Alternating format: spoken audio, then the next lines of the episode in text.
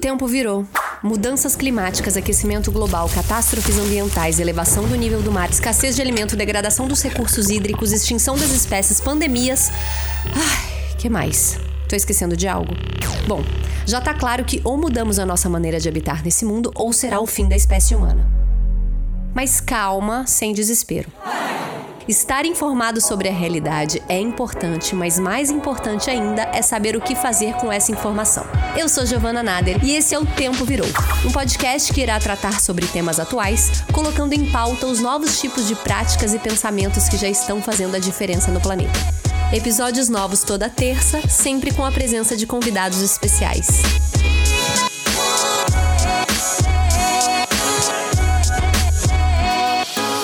Oi, pessoal! Hoje o papo vai ser sobre alimentação um direito básico, vital e universal, assim como a água e o ar. Por isso é importante a gente pensar na alimentação e, mais especificamente, a nutrição, para além da ideia do prato de comida. Isso significa que a alimentação diz respeito não só a um fenômeno biológico, mas também social, cultural, econômico e, por que não, ecológico. A gente já falou um pouco sobre isso no episódio sobre o MST com Luísa Reff, embora lá a gente discutiu alimentação enfatizando mais o processo de produção agroecológica ecológica de alimentos e sua capacidade de abastecimento da população. Hoje a gente vai discutir esse assunto com um enfoque no consumo e nas relações socioculturais e ambientais que se desenvolvem de dentro para fora. E o objetivo aqui é estimular um despertar de consciência mais profundo de tudo que envolve alimentação. Eu tenho muita felicidade de contar com a presença da nossa convidada, Bruna Crioula. Bruna é nutricionista, sócio fundadora da Crioula Curadoria Alimentar, pesquisadora alimentar e ambiental ambientalista. Bruna, muito obrigada por estar tá aqui. Satisfação imensa também estar tá contigo. Muito legal, porque eu assisti o primeiro episódio logo quando foi lançado, e aí agora eu já vi várias pessoas que eu admiro, como a Sabrina Fernandes, a Marina do Modifique, e agora estou no hall de entrevistadas. e a gente está muito feliz com essa entrevista aqui, acho que vai casar muito com tudo que a gente tem para falar no Tempo Virou. Obrigada pela sua disposição. Eu sinto que a nutrição e a alimentação dentro de uma perspectiva ecológica, ela não se coloca de forma clara para as pessoas, né? E eu falo até por uma experiência própria, é que por mais que eu atue na causa ambiental por algum tempo, só agora que eu venho tendo esse despertar para a importância de como a gente se relaciona com a comida. E por toda a minha vida e até por uma questão estrutural da sociedade, de como eu fui criada, na cidade, eu me alienei desse conhecimento. E eu queria ouvir de você como você acha que se dá essa simbiose entre essas duas pautas né? E por que é impossível a gente discutir ambientalismo sem discutir a nutrição? Eu sou uma nutricionista muito comunicadora, então eu tenho memórias muito visuais, assim, né? E alguns ganchos que eu faço para fazer algumas reflexões. E quando tu me perguntas sobre isso, eu não consigo responder sem falar da minha trajetória enquanto nutricionista e de perceber que a nutrição ela é uma formação que está aí para apresentar possibilidades profissionais muito pautadas dentro de um conceito de saúde que ele não é ampliado, de um tratamento dietético, né? Um tratamento que se coloca depois que a doença já está instalada. Ser uma nutricionista ecológica, ela requer uma crítica da categoria, da formação do nutricionista, do distanciamento de pautas como saúde no seu conceito ampliado, como a tríade que eu apresento no prefácio do meu TCC, que é essa relação entre a humanidade, o alimento e o ambiente. E aí a nutrição ela está afastada de, por exemplo, das ciências sociais. E como a gente, enquanto formação, está distante das ciências sociais, o nutricionista se forma com uma visão fisiológica e biológica do comer e do nutrir. Por vezes, o profissional é, nutricionista ele é estigmatizado como aquele que tem que discutir se o óleo de coco faz bem ou não, se o ovo faz bem ou não, se ter uma dieta vegetariana restrita é fazer parte de, do movimento político do veganismo. A ecologia, para mim, ela entrou na minha vida porque eu já entrei na nutrição com um outro de um outro lugar, né? Eu queria trabalhar com combate à fome, eu nunca quis ser uma nutricionista de consultório, nunca quis fazer tratamento individual. Eu queria trabalhar com uma problemática que tinha me marcado no ensino médio, que era trabalhar com combate à fome. Achei que, como nutricionista, eu poderia é, responder essa pergunta: como matar a fome do mundo, como combater, né? Tá ombro a ombro nessa luta. E com o tempo, como ninguém foi me respondendo no meio da formação, eu fui indo atrás de assuntos eh, e temas que fossem próximos e eu fui me aproximando da agricultura, da dimensão da produção e perceber que, nossa, eu sou nutricionista, mas eu tinha que estar tá discutindo uh, abastecimento, tinha que estar tá discutindo toda uma pauta ambientalista, né? Eu me coloco como ambientalista no recorte do setor de alimentos, enquanto nutricionista entendendo que sou uma profissional da saúde e isso exige uma função social também do exercício da minha profissão. Então, eu considero que pensar a ecologia é pensar as formas de relação, de produção, do comer, do nutrir nos diferentes grupamentos humanos e, e essa discussão quem me deu foi a antropologia da alimentação, que a gente vê hoje enquanto comida uma categoria social que ela é fruto de um trabalho da humanidade enquanto espécie, o quanto isso, dentro de uma lógica capitalista, se expressa tanto no consumo quanto na produção. E aí no consumo a gente vê barbaridades assim, né? Essa compreensão de sustentabilidade no setor de alimentos, ele é ecológico. E aí uma nutricionista precisa fazer todos esses ganchos para conseguir criar uma ponte entre uma alimentação que faça bem para as pessoas e para o planeta. Total, e você traz muito esse potencial nutricional, né, alimentício, que muitas vezes, por uma questão mercadológica, né, mercantilização da, da comida, é, vem impedindo todo esse seu olhar, todo o olhar da sociedade como um todo, né, para esse seu lado. Eu sou uma nutricionista muito fora do jaleco, e aí Uhum. Às vezes eu respondo umas coisas, as pessoas ficam assim, mas tu é nutricionista mesmo? E na, na graduação eu vivia isso, eu fiz diferentes cursos, diferentes disciplinas de outros cursos, e as pessoas, tu tem certeza que tu quer ser nutricionista? Mas isso diz muito da nossa conversa, quando eu falei assim, ah, a gente vai falar com, sobre nutrição, gente, discutindo o tema, e você fala, tudo bem, qualquer coisa que não me coloque dentro de um, de um quadrado nutricionista com jaleco branco. Eu sou uma pessoa que caminhou pela formação da nutrição e que está criando pontes da nutrição com outras áreas de conhecimento, mas não porque elas não tinham sido estabelecidas antes, mas porque não, isso não é falado na universidade. E aí essa relação de alimentação e ecologia pode vir pelo discurso de um economista, pode vir pelo discurso de um agente público, mas na verdade a nutrição tinha que também estar pautando essas questões de o que, que é né, uma alimentação que faça bem para as pessoas e para o planeta. O que, que é quando a gente está falando de comida de verdade, que não é o que eu posso consumir ou o que eu posso comprar, né? Adquirir com esse dinheiro, com esse recurso do tempo vigente, assim. Eu tinha falado das coisas que eu falei antes, porque eu também flerto muito com a antropologia. Existem estudiosos que apresentam a alimentação como um elemento marcador, um elemento estruturante na organização social das pessoas, da, dos grupamentos humanos. A revolução agrícola foi um marco civilizatório e também o ato de cozinhar, né, anterior ainda à agricultura, a forma de manejar os alimentos. Então a gente tem muitos e muitos filtros que nos impedem de olhar para a comida como uma construção humana e aí a gente terceiriza isso ao longo da história, quanto mais urbanizada, quanto mais complexo for o nível de urbanização e de interdependência de uma indústria de alimentos associada a uma grande mídia ou que patrocina né, campanhas publicitárias, que faz lobbying com representantes públicos para que seja flexibilizado, por exemplo, perfis nutricionais de alimentos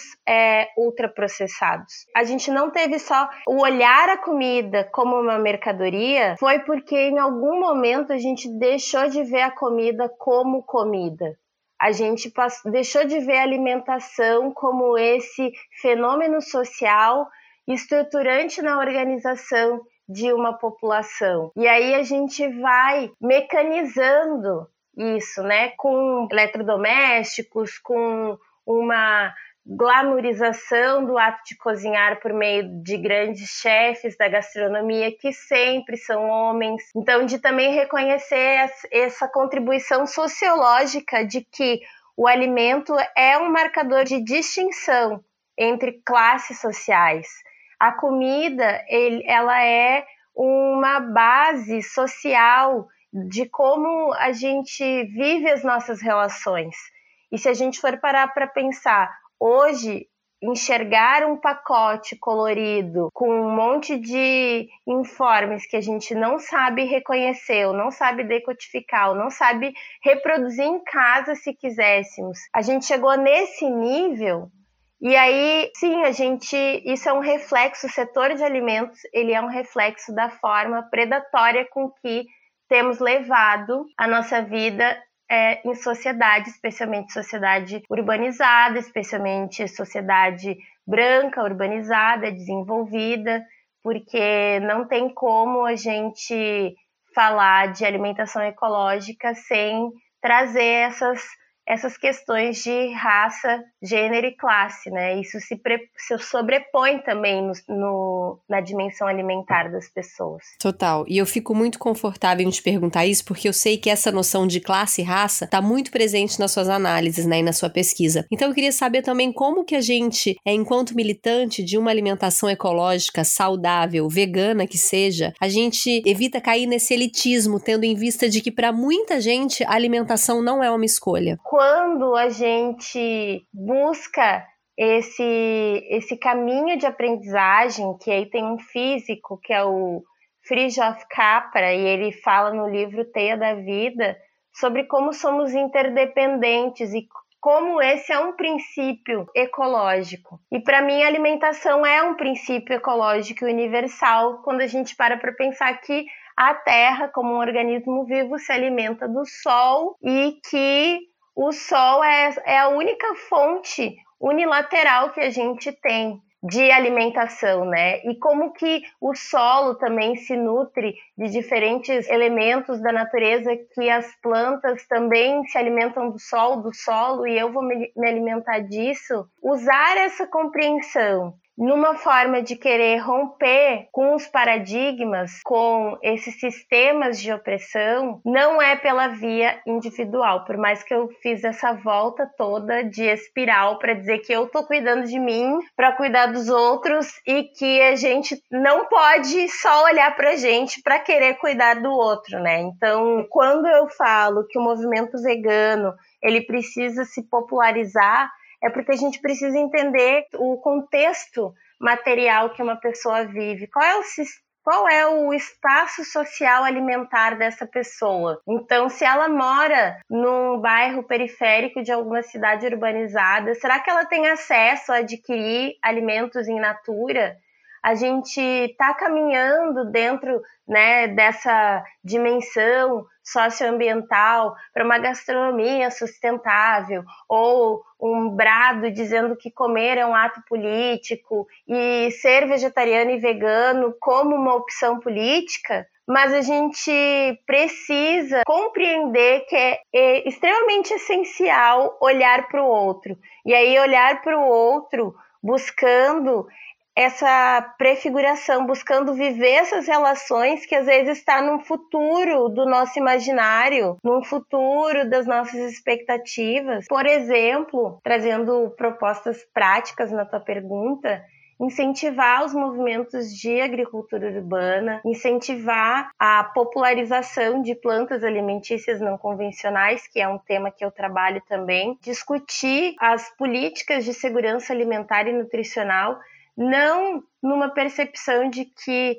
uh, garantir o alimento, o acesso ao alimento é sinônimo de caridade ou assistencialismo, muito pelo contrário. A alimentação ela é um direito que faz muito pouco tempo que foi registrado na Constituição enquanto um direito à alimentação, porque quando a gente vai falar de, de, acesso à comida, de acesso ao alimento, a gente precisa olhar de uma forma integral para a sociedade. Então a gente precisa sim ter o princípio da equidade, sim fazer o recorte de raça de que a gente tem a maior parte das famílias em situação de vulnerabilidade social são negras.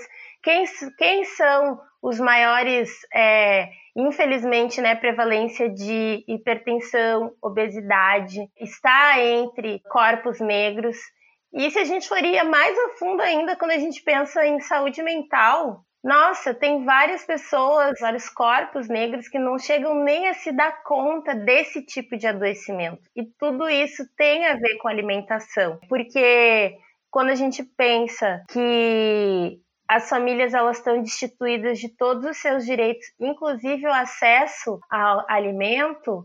Como é que eu vou chegar para uma pessoa que já já é, já está em situação de vulnerabilidade, que já está desassistida dos seus direitos, que foi é, perpassada pela urbanização, então ela tem esse ideal de alimentação saudável. Todas as pessoas estão à mercê, né, dentro dessas relações que já estão estabelecidas, essa pessoa ela ainda não tem nem como consumir alimentos in natura. E aí eu ainda vou chegar para ela e vou dizer que comer é um ato político que ela tem que aprender a reconhecer comida na rua, que ela tem que coletar. Sim. É muito complexo é, fazer essas discussões de alimentação, é, ecologia, porque a recém o povo preto tá tipo vivendo sua vida de churrasco por ter tido condições materiais para poder fazer o seu churrasco, sabe, semanalmente. E aí vem alguém com mais essa regra do tipo seja vegano, você precisa pensar no meio ambiente e é paradoxal fazer esse recorte de raça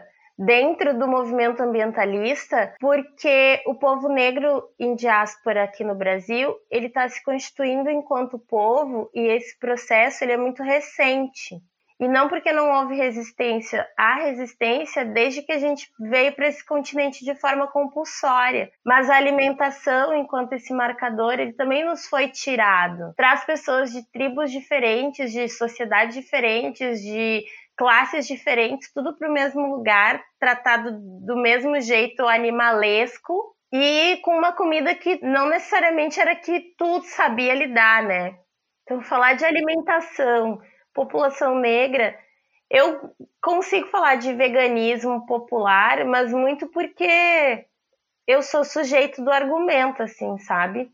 Eu sou uma nutricionista negra, sou uma mulher negra. Por algum tempo, assim, conseguiu vivenciar espaços a tal ponto que se constitui enquanto uma pessoa vegana e decide, né, então, ser vegana por uma questão política. Eu tento me conectando, assim, com, com outras mulheres, sabe? Com mulheres que também são da periferia, que também são veganas, que estão aí apresentando, tipo, olha, sim, tem muito agrotóxico, tem muita coisa, mas é isso é nada, entendeu? E nesse momento, pensar que a, o genocídio da população negra também vem pela, pelo olhar da alimentação, é pensar como tornar, a, como, como fazer com que a alimentação saudável de verdade, não essa esse saudável que está nas redes sociais, esse saudável que está nos programas, mas qual, qual é o saudável da materialidade do dia a dia, né? A possibilidade do dia a dia. É na feira perto da tua casa, mesmo que ela não seja agroecológica, de alguma forma começar uma horta comunitária, incentivar a política de alimentação escolar nas escolas públicas, identificar como que as famílias estão sendo assistidas nesse momento de pandemia, eu acho que por aí é um, um, um, começo, assim. E o termo crioula que você leva no nome, também no projeto, né, no seu projeto Crioula Curadoria Alimentar, é um termo que tem vários significados, né? Ele pode se referir a um idioma, enfim, ser utilizado para designar pessoas de descendência africana, mas eu aprendi com você mais um significado que tem a ver com alimentação, mais precisamente com as sementes, estou certa? Para eu poder dizer que a alimentação é uma revolução gentil, é porque eu, eu percebo muitas gentilezas nesse nesses sistemas alimentares, né? E quando a gente pensa em sistemas alimentares agroecológicos, que seriam uma produção em harmonia, em que respeita os princípios da ecologia, que respeita as populações que fazem parte dos territórios dos diferentes biomas que compõem o país. Falar das sementes crioulas é falar dessa riqueza da biodiversidade, é falar de sementes nativas de plantas originalmente, né, georreferenciadas deste, deste continente, destes territórios que foi desenvolvido o manejo, cultivo a partir de matrizes e observações tradicionais, originárias, ancestrais. Então, pensar em eh, sementes crioulas são aquelas sementes que são passadas de geração em geração por famílias campesinas e que essas sementes elas têm recebido melhoramento a partir da observação, a partir da coleta dos melhores exemplares desses alimentos, dessas sementes, por uma construção de saberes. As sementes crioulas, elas são essas sementes que elas conviveram com famílias ancestrais campesinas de povos e comunidades tradicionais. E aí a gente tem diferentes tipos de milho, diferentes tipos de abóbora, diferentes tipos de feijão, diferentes tipos de arroz. Por mais que alguns desses alimentos não sejam alimentos nativos já referenciados, eles foram ficaram adaptados a, a este ambiente puderam fazer parte de um modo de vida, de produção que possibilitou a expansão desse ser. Que lindo pensar isso, que as sementes crioulas é um símbolo de resistência dentro da, da agroecologia. Porque quando tu tá falando de crioula, né, se referindo à semente, tu tá querendo dizer que esse lastro, ele é um lastro natural, não no sentido essencialista, né? O que eu quero dizer é que ela tá sendo aperfeiçoada pelo tempo, ela tá sendo bem cuidada, bem cultivada de forma comunitária com o tempo tempo. Então, essa semente é uma semente crioula, um milho roxo, vermelho, esses que a gente encontra em diferentes feiras agroecológicas e às vezes não só agroecológicas, mas em grandes centros que têm a tradição nortista, nordestina, daquelas feiras grandes, né, que tem diferentes tipos de alimentos e produtos. E a gente vai chegar para e ver esses milhos, isso é uma expressão de vida. E isso são as sementes crioulas, assim, que também são conhecidas como sementes Sementes da Paixão. Que lindo, não sabia disso. É, o movimento da agroecologia tem uma vertente para trabalhar com sementes crioulas, que são as sementes da paixão. E, e a agroecologia é linda, né? Porque é isso, é essa potência de vida nativa ancestral, comunitária e apaixonante. Bom, e eu vou aproveitar aqui que eu estou diante de uma especialista, estudiosa, pesquisadora e professora de punks, as plantas alimentícias não convencionais, para tirar várias dúvidas que eu tenho a respeito. Primeiro, conta para quem está ouvindo, talvez não necessariamente tenha escutado sobre esse termo, o que são as plantas alimentícias não convencionais? É um termo para uma categoria de plantas que tem uma funcionalidade alimentícia ou essa funcionalidade ela é pouco conhecida por vezes pouco consumida é, em alguma população ou nação. O pesquisador que cunhou esse termo, ele se chama Valdeli Knupp, e ele traz esse nome, né, plantas alimentícias não convencionais, resgatando o que a FAO, que é o braço das Nações Unidas para falar de alimentação e agricultura, como alimentar, né, o mundo, ela vai falar disso de que qualquer folha, caule, fruto, rizoma, para juntar, né? Plantas alimentícias não convencionais. Alimentícia porque é uma planta na sua totalidade ou alguma parte dela que pode ser comível ou bebível, né? Pode ser um ingrediente culinário ou pode ser o alimento em si. E ele também vai falar do não convencional mas trazendo a convencionalidade a partir do sistema uh, hegemônico da agricultura. E aí ele vai dizer que a monotonia do prato na cidade é igual à monotonia do campo na perspectiva da produção. Eu, enquanto nutricionista, e aí trazendo essa, essa visão que as pessoas esperam, né? Ah, a junção de nutrientes. Eu acredito que a diversidade alimentar e que o maior número de alimentos que uma pessoa tem acesso vai permitir que ela acesse quantidade de nutrientes suficiente para que ela tenha uma vida saudável. E eu uso a minha vida para exemplificar isso, porque eu sou uma pessoa que não fui vegana a vida inteira, eu sou vegana, vai completar um ano que eu sou vegana.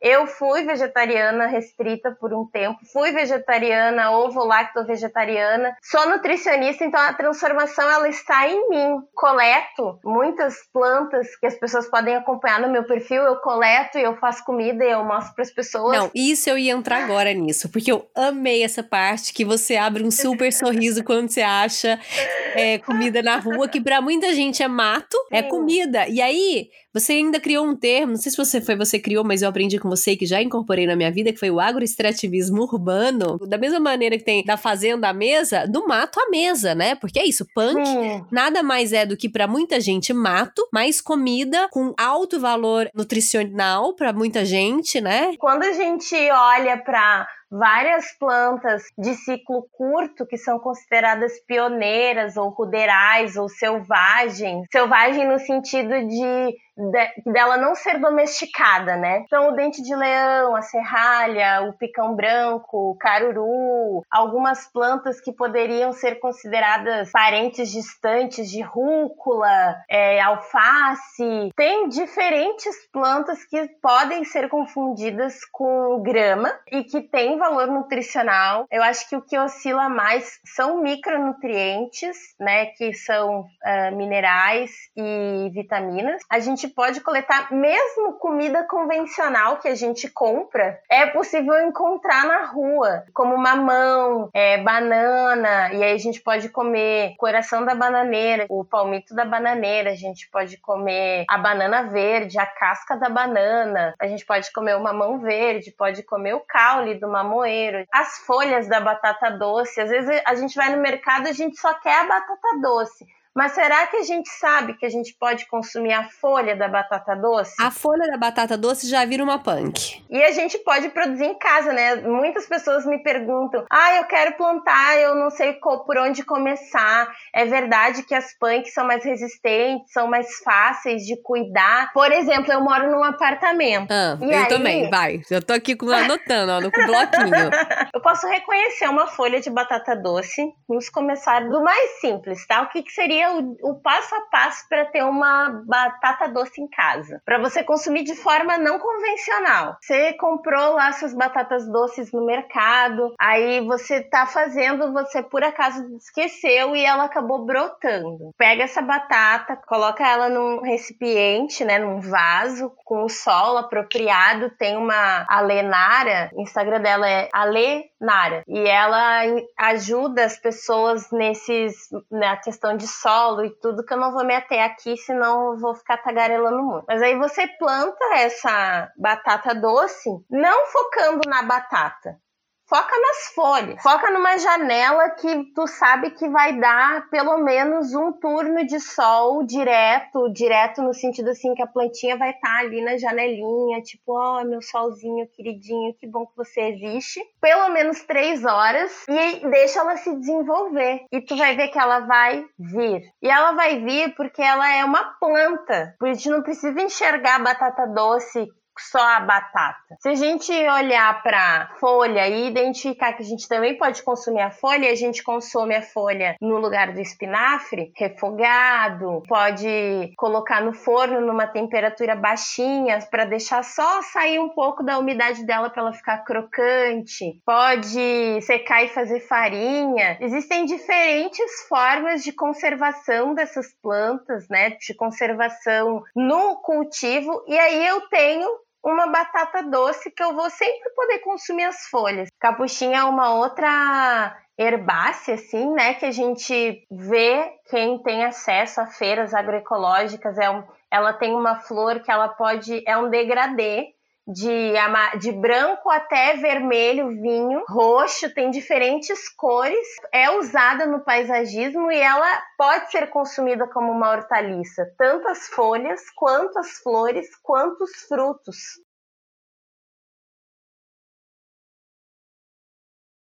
Olha, menina, eu tô com capuchinha aqui na minha geladeira agora. Que bom que você tá dando é, essa dica. Faz um pesto. Nossa, é muito gostoso o pesto de capuchinha quando a gente olha para um mamão fora da gôndola do supermercado, às vezes a gente não se dá conta que aquele mamão é um mamão, que é o mesmo mamão, só que ele não tá com o filtro de mercadoria. Quando eu falo de das punk, eu tô dizendo que a gente não precisa ser refém das redes de supermercado. Eu posso decidir não comprar a minha comida. Eu tenho muito cuidado para falar isso. O Josué de Castro já dizia que falar de fome é falar de um tema perigoso. Por que, que eu falo isso? Porque ao mesmo tempo que eu digo que a gente precisa de conhecimento para reconhecer plantas que tenham funcionalidades alimentícias e que eu possa escolher entre coletar e comprar, pressupõe que eu tenho uma autoestima enquanto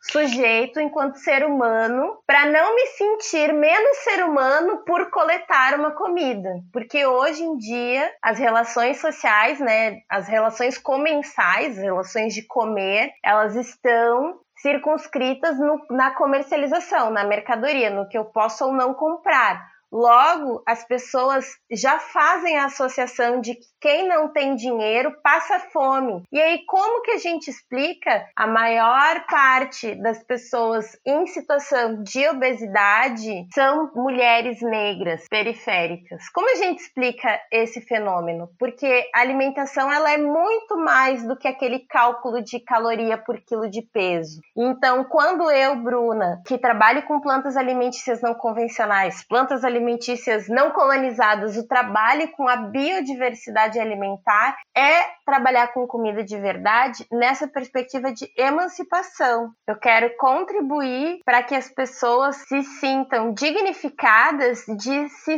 de serem emancipadas. Para mim, é uma construção de contribuir para o desenvolvimento do povo negro, porque a minha família vê eu trabalhando, por exemplo, feijão guandu, que é uma outra punk, né? É considerado uma planta alimentícia não convencional. Ela é um feijão que dá em árvore. Essa planta, ela era muito consumida pela minha mãe e as minhas tias quando elas eram de Encruzilhada do Sul, que é um município no centro de, do estado, né? Centro do Rio Grande do Sul, que é de onde vem a minha família materna. Esse ano eu tive a possibilidade de cozinhar no meu aniversário. Na verdade, eu decidi que eu queria cozinhar no meu aniversário porque eu queria, né, aproximar a minha família das temáticas que eu trabalho. E eu fiz uma feijoada vegana com feijão guandu. Quando eu servi, agradeci a presença das minhas, né, das minhas amizades, da minha família, do meu companheiro, tava todo mundo lá. E aí, quando as minhas tias me, se servem, elas dizem: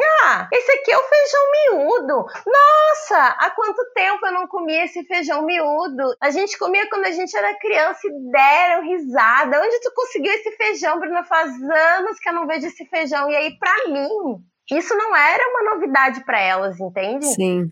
Então, as coisas que eu faço até aqui e o que eu trabalho com plantas alimentícias não colonizadas é perceber que entrei em lugares, acessei lugares e que eu posso voltar e continuar dialogando com a minha família, trazer algo de reconhecimento é, ancestral, né? O feijão guandu, que para mim é um sentido libertário de tipo, eu não, não vou comprar feijão, eu vou plantar meu feijão, porque a gente pode plantar, que é uma árvore que ela é perene, ou seja, ela dá o ano todo, e flores e vagens e grãos e as pessoas podem fazer uso desse feijão. Por vezes ele nem é visto, nem é reconhecido.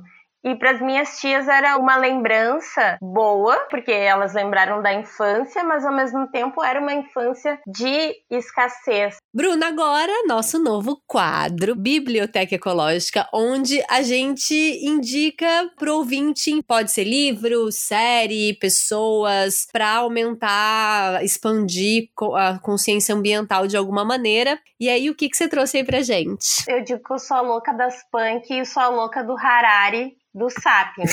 Uhum. Porque eu vou indicar o livro Sapiens do Yohav Harari. Me conectei muito com a fala dele, histórica e evolutiva do Homo sapiens, de reconhecer que a gente teve revoluções enquanto espécie, que o pensamento é algo concreto porque é um salto evolutivo do Homo sapiens. A agricultura foi uma revolução também uma revolução da forma como a gente acessa o nosso alimento. Ele também fala da revolução industrial, de, desses desdobramentos todos que a gente está vivendo em ter criado estados, ideologias, explicar as relações sociais pelas relações sociais. E depois ele tem ainda um último capítulo dentro desse livro que fala dessa revolução comunicacional, né? E foi a partir dele que eu criei o jargão de que o próximo passo da evolução evolução humana é a comunicação, porque a gente se comunica de uma forma desastrosa, a gente não sabe dialogar com o diferente, o racismo, né, é uma expressão para mim disso de linguagens civilizatórias que não se conversam. Por mais que o Harari não faça um recorte de raça no texto dele, ele é historiador e ele associa a história à biologia e a história para contar o que, que o Homo sapiens enquanto espécie tem feito na Terra. Eu recomendo Sapiens porque para mim foi um choque de realidade para eu perceber que Ser coerente com o que eu acredito é ser um ponto na curva da espécie. Ler Sapiens nos ajuda, ambientalistas, antirracistas, vamos nos unir nessa perspectiva, né, de transformação. Bom, minha dica hoje é a vida secreta das árvores, o que elas sentem e como se comunicam. Eu sou uma pessoa que tem muito respeito a árvores e sou dessas que encosto quando vejo na rua, troco energia, abraço, então não estranhe se algum dia vocês me veem abraçando alguma árvore, mas depois que eu li esse livro, como é muito mais profundo do que eu sempre sempre imaginei que fosse, que já era muito profundo do que eu imaginava, né? Então elas se comunicam de diversas maneiras, soltando cheiros atra através das raízes, quando se sentem ameaçadas, as árvores sentem dor, medo, criam laços de amizade, uma, uma cuida da outra uma vida inteira, elas possuem memórias, então é um livro de um alemão, engenheiro florestal, que trabalhou muito tempo do lado do desmatamento, desmatando árvores, e aí ele foi fazendo todo esse estudo e hoje ele tem uma reserva e é uma leitura científica porém um pouco mais amigável, assim, não tão cabeçuda e que é possível a gente ler e entender um pouco mais. E eu acho que nesse momento de desrespeito, né, às árvores, que eu não preciso nem muito entrar nesse tema, mas desmatamento chegando no pico e num lugar de irreversibilidade, cada vez mais a gente precisa entender e sacralizar as árvores de alguma maneira e reverberar essa mensagem. Então é um livro que me abriu muito essa consciência. Lindo, lindo, lindo. Bruna, muito obrigada, viu, pela sua presença, pelo papo, foi uma aula. Eu agradeço o espaço, agradeço por poder compartilhar, né, desse meu trabalho pouco convencional,